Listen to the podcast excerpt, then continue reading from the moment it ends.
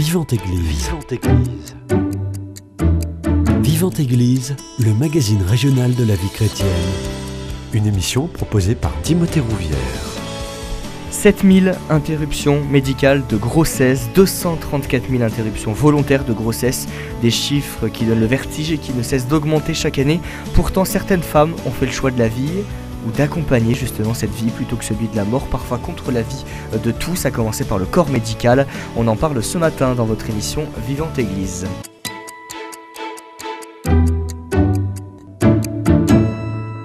Et pour en parler, j'ai le plaisir de recevoir Isabelle Dacrewright. Vous êtes membre d'Alliance Vita à Toulouse. Bonjour. Oui, bonjour. Et Vanessa Cordier, vous êtes maman de cinq enfants, dont Marie-Lise, décédée à l'âge d'un an, et autrice du livre Marie-Lise, notre enfant soleil. Bonjour. Bonjour. Merci à toutes les deux d'avoir accepté mon invitation. Pour débuter, j'aimerais me tourner vers vous, Vanessa Cordier. Vous avez accueilli Marie-Lise, une petite fille que le corps médical ne voulait pas voir vivre. Oui, donc en effet, c'était notre quatrième enfant. Euh, qu'on attendait. Donc, euh, lors de la deuxième échographie, dite euh, celle de dépistage, qui porte bien son nom, de morphologie, a été diagnostiqué un, problème au cœur, ainsi qu'un rein trop petit. Donc, cette concomitance de deux soucis faisait suspecter, à juste titre, un syndrome polymalformatif euh, donc l'annonce, euh, ça a été un réel choc pour nous. Euh, les médecins ont tout de suite eu un discours très négatif, pessimiste, en disant que ça pourrait être un syndrome donc très lourd, très difficile à porter pour l'enfant, pour la famille, les parents, la fratrie. Et du coup, nous ont fortement incité à l'IMG, interruption médicale de grossesse, euh, donc nous, notre première action a été euh, déjà, on, s'est focalisé sur euh, sa vie, ses chances de survie, plutôt que sur la maladie, en se disant est-ce que cette opération du cœur déjà, est-ce qu'il y a une opération possible? Est-ce que le cœur est opérable? Est-ce qu'elle pourrait survivre? Donc a priori oui. Du coup, les médecins nous ont dit que, bon, du coup, l'IMG n'était pas forcément légitime sans syndrome identifié. Mmh. Euh, et donc au début suspecté un autre syndrome, syndrome de George, qui n'était pas celui-ci finalement. Et nous aussi, aussi proposé la myosynthèse, que nous avons aussi refusé, euh, en se disant que bah, déjà c'était euh, invasif pour l'enfant de ressentir cette aiguille alors qu'il est dans son nid douillet. Il y avait un risque de fausse couche prématurée. Mmh. Moi, je voulais pas aussi qu'on mette une aiguille dans le ventre. Et on s'est rendu compte que c'était un peu un mensonge, un leurre, parce que même si euh, donc les syndromes suspectés, les anomalies génétiques étaient... Euh, enfin, si le test était négatif, euh, qu'est-ce qu'on fait? Il pouvait quand même y avoir une maladie, ce qui a été le mmh. cas. Hein, ce n'était pas le syndrome suspecté au début. Il y a tellement de maladies aujourd'hui, orphelines ou autres, ou de, de, génétique ou anomalies, que l'IMG ne peut pas tout tester. Donc même s'il restait négatif, il reste toujours une, une incertitude. Quelle a été justement la, réaction des médecins face à votre refus, celui de votre mari, de cette interruption médicale de grossesse? Donc au début, ils ne comprenaient pas, ils ont un discours donc très noir. Je me souviens des mots du cardiopédiatre, hein, celui qui regardait le, cœur, euh, qui nous a dit votre vie va être comme un cauchemar. Donc cette parole qui vraiment a résonné euh, lancinante hein, en moi pendant de, nombreuses semaines, euh, que ce serait très lourd, des bébés qui savent pas téter, qui sont très fragiles, qui sont censés être hospitalisés. Euh, et donc, du coup, c'est vrai, j'avais très, très peur. Il m'a même dit tuer n'est pas un péché. Donc là, ça m'a fait sortir de mes gonds. J'ai pas trop compris. Et en nous disant aussi que c'était pas si grave, qu'on pouvait faire une interruption médicale pour beaucoup moins important, par exemple un bec de lièvre. Mmh. Donc on ne s'est pas du tout senti compris. Et, alors qu'on disait pour nous, la médecine, c'est être là pour accueillir, soigner les patients et pas pour évacuer le problème. On attend soutien à votre part, dire que vous allez vous occuper de notre enfant. et non s'en débarrasser, me demander vraiment de, de, le tuer. quoi. Et puis avec tout ce que aussi peut receler l'IMG en termes de, de, côté d'actes très, très brutal et même barbare hein, pour une femme, j'ai eu l'occasion récemment d'échanger avec une, amie qui a eu à vivre un IMG. Et c'est vrai que les, une fois que la date est, fixée, les jours d'attente euh, insupportables, elle dormait plus et au moment d'arriver, elle pouvait pas quoi. S'évanouit, elle a vomi, enfin là tu, on dit des décalement, enfin c'est vraiment. C'est un vrai choc. Barbare, barbare pour la, femme de, demander ça, quoi. C'est inhumain. Euh, on a son notre enfant entre nous qui vit que. Je me disais, voilà, bon, même si elle a des soucis, elle est bien dans mon ventre, on va la laisser tranquille et on verra ce qu'il en est. Et on l'accueillera. Et quand on vous a annoncé justement ce, ce diagnostic, la deuxième échographie, votre regard sur votre bébé a changé? Bah, j'avais très peur, puis toujours le discours aussi technique euh, bon, des, médecins, je pense qu'il se peut-être aussi qui se carapace derrière ce discours euh, médical, qui pour moi était très froid, euh, déshumanisé avec ces termes CC, communication intraventriculaire, enfin CIV, enfin voilà, des choses qui nous parlaient pas trop. Mmh. Et du coup, c'est vrai que c'était. Euh, moi, je j'attendais plus mon bébé. J'attendais un. On m'a dit que ça serait peut-être une maladie bleue, des enfants sous-oxygénés. Donc, j'imaginais un schtroumpf bleu, un enfant euh, dans une bulle stérile. Enfin, voilà, plein d'images, l'imaginaire inconscient qui arrive. Et c'était plus un, bébé. Donc, euh, j'en avais. Même je lui en voulais à ce bébé de me faire tant souffrir. J'avais tellement peur de ce qui arriverait à la naissance on me séparait de mon enfant tout de suite pour voir ce qu'il avait, est-ce qu'il vivrait, est-ce qu'il aurait un bec de lièvre, ce qu'ils n'avaient pas arrivé à voir pendant les échographies. Donc beaucoup de questions et euh, j'avais très très peur et même il y a des fois j'espérais une fausse couche euh, naturelle ou mmh. même je me disais bon peut-être l'IMG quand même au moins ça me libérait de, cette angoisse face à ce qui nous attend. Euh, voilà donc j'étais dépossédée et les médecins m'ont volé mon bébé. Mais heureusement, j'ai été accompagnée pour euh, me réapproprier ce bébé et comprendre que ses émotions étaient légitimes. Comment ne pas avoir peur quand on annonce ça à une, maman? Et vous avez été accompagnée par euh, Isabelle Dacroix, qui est juste ici, et Mère de Miséricorde. Euh, dans quelle mesure ils vous ont accompagné Ils vous ont aidé dans cette épreuve? Oui, ils sont super. On a beaucoup de chance voilà, d'avoir de telles structures. je ne sais plus comment j'ai entendu parler de Mère de Miséricorde probablement aussi, aussi, ce qui est important, je pense qu'on avait, on s'était renseigné sur ce sujet avant de, avant d'avoir des enfants, lors de la préparation mariage. Euh, à Paris aussi, euh, on avait, j'avais accouché euh, à la maternité des petites sœurs à Sainte-Félicité, mmh. les maternités catholiques. Et donc, il y avait des préparations à la naissance, préparations spirituelles, et il y avait notamment aussi ce sujet, si l'enfant est atteint d'un handicap, qu'est-ce qu'on fait? Donc en théorie, ok, on l'accueille, mais après en pratique, euh, c'est pas si simple. Donc c'est bien de, je pense, que ça nous a beaucoup aidé d'en avoir, parlé avant à deux, en se disant qu'on qu'on l'accueillerait quoi qu'il arrive, à froid, un pas sous choc de l'annonce et des émotions, et de faire confiance aussi en la sagesse de l'Église, experte en humanité, si elle propose ce chemin euh, qui est douloureux hein, et dur, ça n'a pas été facile, mais que c'est porteur de vie derrière. Euh, voilà, donc Mère de Miséricorde, donc je ne sais plus quand j'en ai entendu parler, il propose un service d'écoute 24 h sur 24. Je pouvais même appeler la nuit quand je pleurais, quand j'avais trop peur.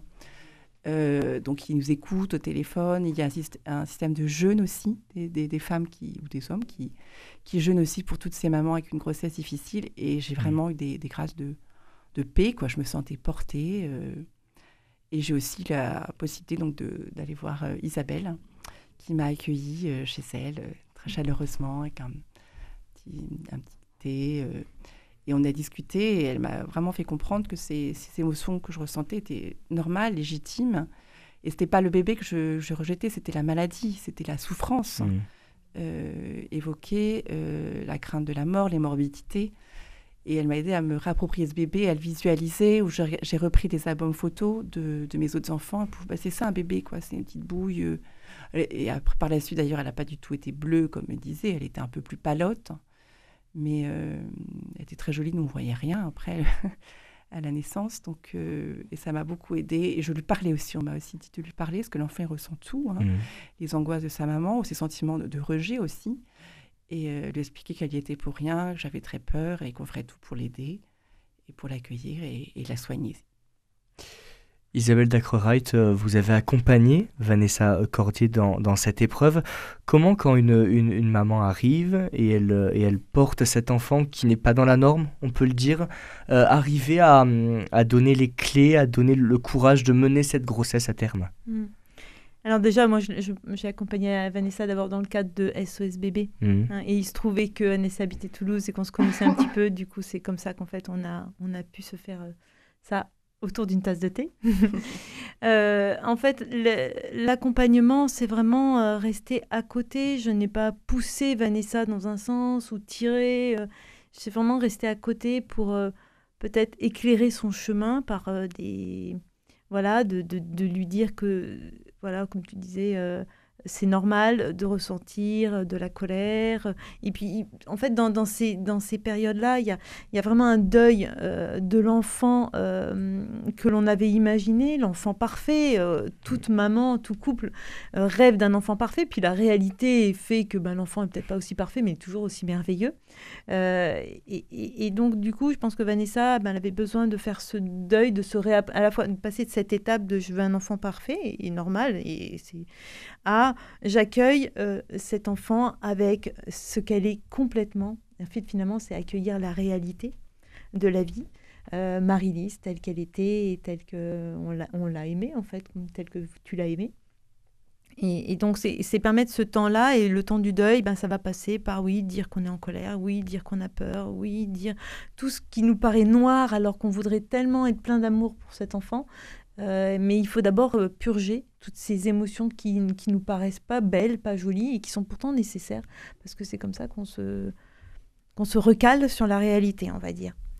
Et puis ensuite, euh, il y a en effet besoin d'éclairer, peut-être par des petits conseils pratiques, ce que tu as mhm. dit vraiment, Vanessa, voilà, comment, comment réinvestir cette grossesse en fait, et en faisant peut-être en, J'aime bien parler de pression. Enfin, nous, en mmh. tout cas, il y a beaucoup de pressions qui sont autour de l'avortement, que ce soit euh, IMG ou IVG. Ces pressions qu'il y a dans notre entourage, et là, pour le coup, des, pressions médicales, peut-être même du regard de la société sur ces enfants qui sont différents, euh, qui le portent sur leur visage, qui le portent dans leur intelligence, dans leur corps. Quel regard, euh, nous, la société, nous portons sur ces enfants-là? Euh, et ça, c'est toute, une conversion à faire encore et encore et encore hum, sur ces enfants-là. Vanessa Cortier, cette euh, grossesse, elle a été à son terme. Comment vous avez vécu cette euh, deuxième partie de grossesse après l'annonce du diagnostic? Bah, C'était une grossesse hyper dure, mmh. longue quand même, hein, parce que du coup, ça a été détecté à 4 mois et demi, donc bah, elle est née à 8 mois et demi à peu près. Donc c'est quatre mois sans savoir vraiment ce qu'elle aurait ou pas, si elle vivrait, comment se passerait la naissance. Euh, donc des moments de découragement, des moments de folle espérance, donc des hauts et des bas. Avec le soutien, on a été aussi très bien accompagnés, on a eu beaucoup de chance.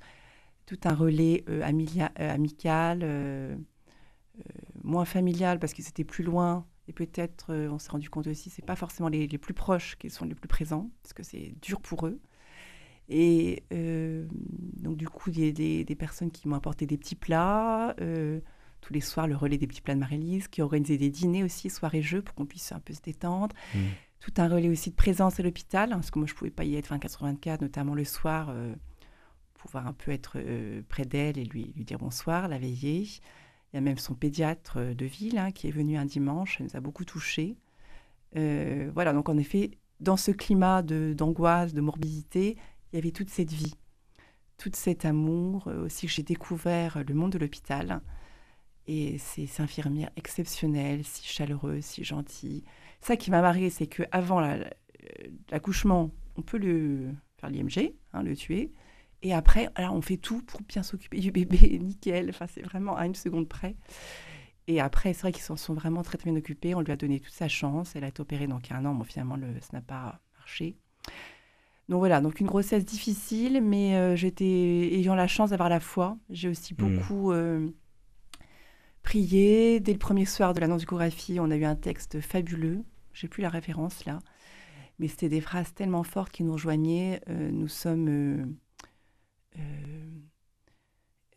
terrassés, mais non pas effondrés. et aussi ce trésor que nous portons en nous Hein, qui, euh, qui, donnera beaucoup de fruits. Enfin voilà, en gros le résumé de ce texte. J'ai plus les phrases exactes.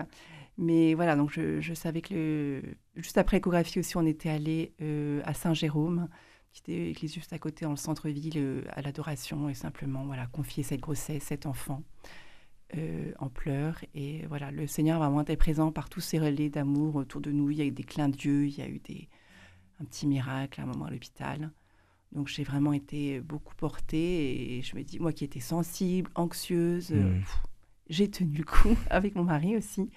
La chance aussi qu'il soit présent avec moi, qu'on soit d'accord aussi, qu'on ait le, le même choix, et la même euh, position. Et euh, ça, c'est aussi très important.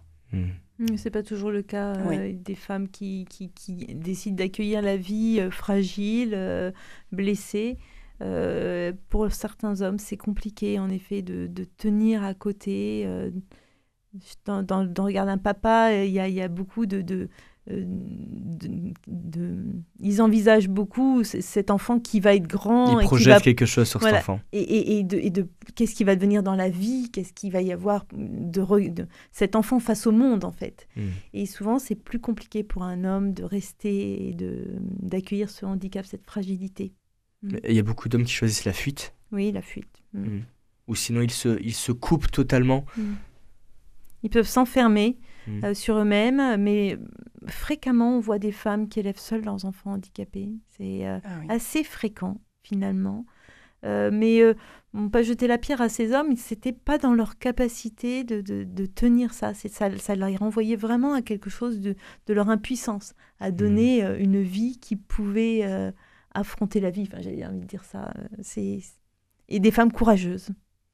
Est-ce qu'on peut peut-être trouver une, réponse à la fuite de ces hommes euh, dans le fait que les hommes ne ressentent pas euh, la grossesse et donc les problématiques du bébé et on sait que les femmes sont très liées à leur enfant on va, Le, on va le voir avec l'IVG, c'est beaucoup plus flagrant. La femme va plus s'investir, elle va ressentir en elle peut-être plus vite qu'il y a la vie. Euh, voilà, alors certainement lié aux hormones, etc. Mais, mm. mais donc la vie est plus dans son corps et peut-être dans son cœur. Euh, pour l'homme, euh, une naissance, elle est dans sa tête. Mm. Et c'est pas dans son cœur. Son cœur, ça va être quand il va l'avoir dans ses bras. Et, et du coup, dans son corps à ce moment-là même euh, s'il peut toucher le ventre de sa femme, c'est ça sera quand même pas la même chose, il se sentira pas père. Et donc euh, du coup, en effet, quand en plus la vie est fragile, la vie est fragilisée, blessée, euh, eh bien, certains hommes pour qui ça, va être insupportable en fait, hmm. insupportable. Vanessa Cordier, dès la naissance de Marilys, il y a un combat qui a débuté aussi, celui pour la vie. Euh, oui, parce que le combat n'est pas fini. Donc, mmh. elle est née finalement. Bon, elle respirait pas mal. elle s'est bien débrouillée. Donc, il n'y a pas eu besoin d'une première opération qui avait été euh, éventuellement évoquée. Euh, bon, petite vie très fragile. Du coup, souvent à l'hôpital. Donc, c'est vrai, cette phrase quand même du, du cardiopédate où vivait un cauchemar n'était pas si. Enfin, était fondée. C'est vrai que ça a été très lourd. C'est ses allers-retours multiples à l'hôpital. Euh, elle a eu deux opérations elle était épargne, d'elle mettre une gastrostomie. Donc après, c'était très lourd l'alimentation, de voilà, gaver, quoi, pas pouvoir l'allaiter. Enfin voilà, beaucoup de renoncements, beaucoup de, sacrifices aussi pour les frères et sœurs hein, qui devaient, ben, qui étaient encore petits. Et, et moi, j'étais sans cesse, c'était plus dur le tiraillement quand j'étais à l'hôpital, ben, j'étais pas avec les autres. Et quand j'étais avec les autres à la maison, j'étais pas avec ma fille à l'hôpital. Donc euh, pour une maman, c'est son cœur déchiré, c'était vraiment très dur. Euh, donc ça a été dur, mais voilà, je vous disais, ce, euh, ce combat et en même temps des, la joie de, de la voir euh, quand elle était à la maison, quelle fête. les moins petits, parce qu'après on a, on, a, on a découvert ces, ces symptômes, enfin ces difficultés au fur et à mesure. Mmh. donc c'est ça en charge qu'elle avait, donc qui a été finalement identifié par un, par un prélèvement euh, dès le, sur le cordon ombilical dès la naissance, pas besoin de mmh. faire une myosynthèse. Euh, mais bon, ça a quand même mis 3-4 mois donc, euh, pour identifier le, syndrome. bon, nous, on ne voyait pas du tout, c'est de toute façon, un petit bébé, ça dort, on ne voyait pas qu'elle était hypotonique au début, on ne voyait pas qu'elle n'entendait pas bien, on ne voyait pas qu'elle ne voyait pas. Bon, ça, ça s'est vu beaucoup plus au fil des mois. après, voilà, des séances de kiné, d'orthopsie. Enfin, c'est vrai qu'elle avait un emploi du temps de ministre, hein, avec des rendez-vous tout le mmh. temps. Euh, voilà, mais on était accompagnés euh, par nos, amis, le monde médical après était vraiment très chouette. J'avais quand même toujours cette question qui me meurtrissait chaque rendez-vous. Mais vous le saviez ou pas qu'elle avait des soucis euh, dès la grossesse? Avec cette question. ça pose question. Pourquoi elle est là mmh. quoi? oui, c'est ça. Bon. Mmh. Et on disait non, on ne savait pas. On accueillait, on attendait un enfant et comme chaque enfant, on verrait ce qu'il a ou n'a pas. Et on a découvert vraiment au fur et à mesure. Et on, est on était centré sur ce bébé. Moi, c'était mon bébé. Je pouvais le câliner, lui changer sa couche, la promener un petit peu, même si je la sortais très peu.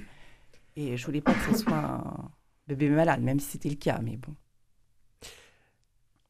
Quand on accueille un bébé en situation de handicap, de lourd handicap, c'est toute la vie de la famille aussi qui change. Mais euh, le soutien de vos autres enfants a été remarquable? Bah, c'est vrai qu'ils étaient petits. Hein. L'aîné avait, avait 6 ans, 6 mhm. ans, 4 ans, 2 ans. Euh, il ne comprenait pas tout. On a, on a, après, en en reparlant un peu, après, on a pu comprendre, par exemple, comme euh, il était malade, le petit 2 ans, il pouvait suspecter que c'était contagieux. Voilà, mhm. des choses un peu incongrues. Euh, je pense que ça a été dur quand même pour les enfants bah, de cette angoisse, de ne pas mhm. savoir si quand ce que nous a dit plus tard notre aînée, que tous les soirs, enfin tous les jours à l'école, elle ne sait pas le soir si quand elle rentrerait, maman serait là ou à l'hôpital, mhm. si bébé serait là ou à l'hôpital, s'il serait mort ou pas. Donc c'est vrai que c'est quand même très lourd. Mais les enfants, ils sont dans leur vie, euh, voilà, ils ont continué à hein, l'école, euh, les vacances, ben, ils allaient chez les grands-parents c'est vrai qu'on a eu un an sans vacances. Bon. Euh, mais bon, de temps en temps, on allait les voir un ou deux jours et c'était d'autant plus intense et on vivait tous vraiment chaque moment très, intense, intensément. Et ce qui reste aujourd'hui, on est très unis. Enfin, les, les, mmh. les enfants s'entendent vraiment très bien. Elle est restée très présente. On en parle tout le temps, on fête son anniversaire et on sent qu'il y a quelque chose entre eux hein, mmh. qui a été soudé par Marélie. C'est très beau. Hmm. Isabelle Dacoract, on a euh, beaucoup parlé de euh, l'interruption médicale de, grossesse avec le témoignage de Vanessa euh, Cordier, qui d'ailleurs raconte son histoire dans un livre Marie-Lys, notre enfant soleil. pour l'IVG, on le disait, 234 000 interruptions volontaires de grossesse. je vais même donner un chiffre qui est beaucoup plus parlant, c'est une IVG pour trois naissances. Ça semble pleinement être rentré dans la norme. C'est, vous voyez, c'est l'avortement, c'est, c'est aujourd'hui euh, une femme qui, qui, est enceinte, elle se dit, je le garde ou je le garde pas? Euh, Ça c'est la première question qu'on se pose. Non, pas tout à fait. Il faut pas, il faut pas caricaturer. Mm. Mais euh, une, en tout cas pour une grossesse inattendue, il va y avoir évidemment ce, ce, droit à l'avortement qui est, qui est là et qui est je dirais, un avortement qui est banalisé de plus en plus.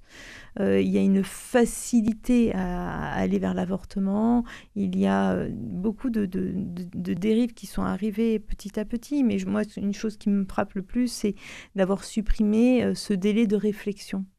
Vous voyez, on, parle de, ce temps nécessaire pour, pour s'adapter à cette nouvelle, de cette grossesse inattendue.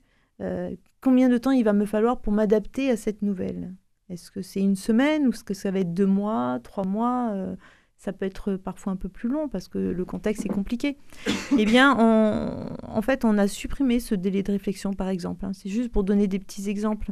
Euh, on rallonge aussi le temps. Euh, voilà, le, le voilà, avant, on pouvait avorter pour jusqu'à 12 semaines. Maintenant, mmh. depuis un an, c'est 14 semaines de grossesse. Donc, en fait, plus ça va, c'est un peu une espèce d'escalade. Euh, donc c'est dans le paysage. L'avortement est dans le paysage. Euh, on a ce choix. Il y a des femmes qui disent, euh, mais s'il n'y avait pas ce choix, je le garderais. Mais mmh. là, j'ai un choix devant moi. Il faut que je, il faut que je décide, c'est l'un ou c'est l'autre. Et puis ah bon bah voilà donc ça c'est en effet ça c'est la réalité on est face à ça à ce choix mais ce qui est peut-être plus tragique peut-être c'est aussi toutes ces pressions qui peuvent que, vivent les femmes euh, dans, l'avortement. Fréquemment, je dire, euh, la, la, majorité des avortements se passent entre 20 et 29 ans. C'est l'âge où la femme est la plus fertile. Euh, c'est voilà. Et c'est l'âge où peut-être le projet d'avoir un enfant et, attend, ce télescope avec les études, avec mmh. la carrière professionnelle, avec et puis aussi peut-être une instabilité au niveau euh, relationnel encore. Mmh, hein. affective aussi. Euh, voilà. Mmh. C'est plus facile de garder un enfant euh, qui arrive de façon imprévue si on sait que notre relation est stable, par exemple. Ou si je sais que bah, voilà, je suis installée. mais plus on va avoir des critères en moins et plus ça sera compliqué. Par exemple, on voit que le taux d'avortement est plus élevé en fonction de la précarité. Donc ça veut dire qu'une femme qui n'a pas d'argent, eh ben, elle est plus, d'une certaine façon, poussée à l'avortement. C'est une forme de pression, en fait. Hein. donc, c'est une question d'argent. Et, justement, qu'est-ce que vous avez à, leur répondre à ces, à ces femmes qui se posent la question de l'avortement euh, parce qu'elles ont peur de ne pas avoir les, ressources, euh, l'énergie, mm. le, courage d'élever cet enfant euh, dans une relation qui est instable? Alors, c'est marrant de parler de courage. C'est vrai mm. que c'est courageux de garder, d'aller, de, d'aller. on voit Vanessa, mais, mais une jeune femme qui décide de garder son enfant, c'est courageux. Enfin, moi, je trouve que c'est courageux. vous savez ce qu'elles disent? Elles disent, mais si je le garde, c'est égoïste. Mm. Vous voyez à quel point on a, tourné le, truc. En mm. fait, finalement, elle va. Dans quelle mesure ça le serait alors? Ça serait égoïste. Mm. Mais en fait, c'est ça, c'est la question qu'on leur pose. Mais pourquoi c'est égoïste de mm. garder son enfant? Bah Parce que je ferai quelque chose que j'ai envie de faire et que je ne m'autorise pas à faire parce que le regard de la société dit qu'à 17 ans, on ne peut pas avoir un enfant, parce que tu n'as pas de travail, parce que... Mais la plus grosse dépression qu'on entend en tout cas, c'est celle des hommes c'est de dire euh, bah écoute, il faut que tu t'en débarrasses. Parce que vous voyez, il, est, il, est, il a, il a pour lui, la, la, grossesse, elle est dans sa tête. Donc, elle n'est pas hmm. dans son cœur, elle n'est pas Donc, il ne le ressent pas. Donc, il ne le ressent pas. Donc, pour lui, euh, c'est pas que c'est pas méchant, hein. mais c'est de se dire, c'est une façon hmm. d'effacer l'idée. On efface une idée, hein, voilà, comme sur une ardoise. Sauf que la femme, l'effacer, c'est dans son corps. Et donc, ça ne sera pas pour les mêmes conséquences. Alors, il y a des hommes qui vont réaliser Hein, euh, que l'avortement a des impacts aussi sur eux. Et tout d'un coup, ils vont réaliser que c'était un enfant, que c'était leur enfant, etc. Mais sur le moment, ils n'en ont pas conscience. Mais cette pression, elle est faite et, euh, très, très, très, très fréquemment, hein, clairement. Hein, je, n'ai pas les chiffres exacts, mais nous, on entend ça énormément. C'est, écoute, c'est simple, c'est si tu gardes l'enfant, je m'en vais. Ah, donc il y a du chantage qui est fait. Il y a du chantage. Si tu t'en débarrasses, je reste. Alors, c'est les femmes se disent, ben, en fait, moi, je tiens aussi à ma relation avec cet homme. Donc, euh, ben, certaines euh, cèdent à la pression et restent. Mais qu'est-ce qui se passe? Le couple éclate derrière parce que mmh. rester avec un homme qui nous a forcé à faire quelque chose qu'on regrette, mmh. hein, puisqu'il y avait de l'ambivalence. Quand il y a de l'ambivalence, ça va être compliqué euh, le post-avortement. C'est pas toujours compliqué le post-avortement des femmes pour qui c'est pas un problème, hein, qui, qui, étaient alignées entre ce que leur, leur tête pensait, leur cœur pensait et tout. Et finalement, ben, on peut pas dire que tout le monde souffre de l'avortement. Hein. Mais quand même, les chiffres sont quand même assez élevés. Vanessa Gordier, je vous vois avoir un petit rictus. Ah non, je suis étonnée d'entendre ça. Vous êtes étonnée Vous qui avez euh, justement perdu un enfant, quel est votre regard sur, euh, sur cet avortement qui est totalement banalisé? Bah, C'est d'oublier la... La vie. ou de ne pas savoir la, ouais, la, la, beauté de la vie, mmh. même quand elle est fragile, même quand elle est euh, abîmée. Ces enfants aussi, on me l'avait dit en théorie, mais je n'arrive pas à le concevoir. enfin, il faut le vivre, ils ont quelque chose de différent, ils apportent vraiment cette présence. Par moments, je, je, regrette, je me dis, bon, ça aurait été compliqué, mais elle a dans son fauteuil roulant, là, mais il y avait une présence... Euh, paisible, ça nous force à ralentir le rythme. Moi, j'ai repris mon rythme effréné, là, à nous centrer sur l'essentiel, à être dans, dans, la relation, dans le, l'attention à l'autre euh, et la gratuité, quoi. Ces, grands malades, ben, y a, en théorie, ils nous apportent rien, c'est nous qui nous occupons d'eux, mais s'ils nous apportent quelque chose, justement. Et euh, c'est vrai qu'elle a, touché aussi beaucoup les personnes qui l'ont accompagnée ou vue à l'hôpital. Mmh un regard, euh, quelque chose, euh, une lumière. Hein. C'est ça mmh. qu'on appelle ces enfants soleil. Cette expression bah, qui vient de l'association euh, du syndrome charge, de sa maladie. Ces enfants qui illuminent hein, la vie de, ceux qui les entourent, qui apportent autre chose, une autre dimension. en fait, ça, la fragilité de l'autre nous reconnecte à notre propre fragilité. Euh, vous voyez, euh, quand on croise une personne handicapée, que ce soit psychologique, psychiatrique, enfin intellectuellement, on va dire, ou physiquement, nous aussi, on a des fragilités. Nous aussi, euh, on a des choses cabossées en nous. Et ça nous reconnecte, ça nous reconnecte en, humanité. Et on a besoin les uns des autres. Parce que le jour où je ne prends plus soin des autres, qui je suis? Je suis dans l'individualisme, je suis dans auto-centré. Or, on est, on est fait pour la relation. Et cette relation, elle est dans la solidarité, dans l'entraide, dans l'accueil de la différence. Et c'est ça l'humanité. Est-ce que les avortements seraient pas aussi motivés par la peur du regard de l'autre? Oui, bien sûr. Oui. Comment arriver justement à se détacher, Vanessa Cordier, je me tourne vers vous, de, du regard de, de, l'autre parce que l'enfant n'est pas comme les Mm. trois précédents que vous avez eus par exemple ou d'autres Mm. enfants qu'on pourrait croiser euh, dans notre quotidien? Bah, c'est vrai que le, handicap euh, dérange. hein, euh, moi, je vois, ça nous est arrivé, où, les personnes, euh, sachant dès ma grossesse ou après quand elle est née, qui changeaient de trottoir. Donc au début, non, mais au début, j'étais un peu furax, mais je comprends, je pense que j'étais pareil avant.